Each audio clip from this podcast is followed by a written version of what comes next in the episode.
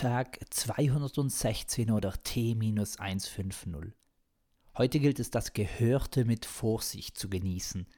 Es handelt sich nämlich um jene Filmmusik oder das Hauptlied zum Film, bei welchem ich heute zum ersten Mal wirklich ergriffen geweint habe. Also nicht heute, sondern damals, heute. Abgesehen von Bambi, König der Löwen und allen anderen Disney-Filmen aber dieser ist in meinen Erinnerungen als Heulattacke Nummer 1 abgespeichert. Also Wassermarsch. Genau deshalb ist dieses Lied für mich auch nicht als Lied zu hören, sondern immer in Verbindung mit dem dazugehörigen Film Armageddon. Bruce Willis in einer Meisterrolle, wobei er das ja immer ist. Und dann dieses atemberaubende, mächtige Lied. Sobald ich mir einige Akkorde auf der Gitarre selbst beigebracht hatte, war dies ein Lied, das ich auf und ab gespielt habe. Nicht gut, aber gespielt. Das Lied an sich kann wohl als ein klassisches Liebeslied abgetan werden, als solches wird es auch in den Film integriert. AJ und Grace sind in einer romantischen Durchtelei kurz vor dem Start einer Rakete ins Weltall, welche einen Meteoriten, der die Erde zerstören sollte, bebohren und dann mittels einer Atomrakete sprengen soll. Ein klares Anzeichen für Liebe. Der junge Verliebte, der als Held wegfährt, um eine gute Tat zu vollbringen, aber zugleich auch eigensinnig seine Liebe zu retten. Dass sich die Facht oder die Mission nicht allzu einfach erweisen wird, liegt in der Natur von solch imposanten Filmen. Und die Figuren, also AJ Schwiegervater, der nichts von der Beziehung wissen will, und andere Verrückte verdrehen einer und einem jedes Gefühl im Magen. Abscheu wird zur Ehrfurcht, Arroganz zu Demut, Höflichkeit zu purer Nächstenliebe.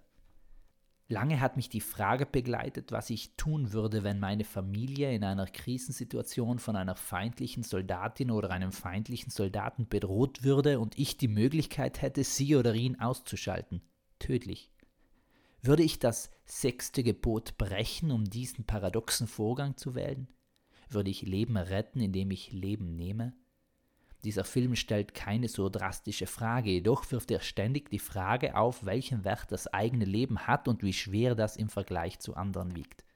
Die Liebe überwirft diesen Gedanken vollkommen. Wer liebt, stellt sich diese Frage nicht, sondern opfert sich vollkommen für die geliebte Person oder die geliebten Personen. Auch wenn das eigene Opfer die anderen nun nicht rettet, sondern mit sich zieht und das Opfer einer anderen Person aber helfen würde? Ich weiß, ein furchtbar tragischer Gedanke, und dieser führt mich ja nicht allein durch dieses Lied. Es sind wunderbare Bilder, die Aerosmith musikalisch malt. Der Refrain zum Bleistift. Ich möchte meine Augen nicht schließen, ich möchte nicht einschlafen, denn ich würde dich vermissen, mein Liebling, und ich möchte nichts verpassen. Denn selbst wenn ich von dir träume, wäre auch der schönste Traum nicht schön genug. Ich würde dich immer noch vermissen und ich möchte nichts verpassen. Oder der Schluss der ersten Strophe.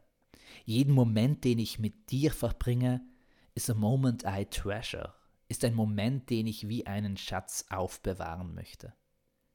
Liebe geht durch den Magen und verändert Menschen.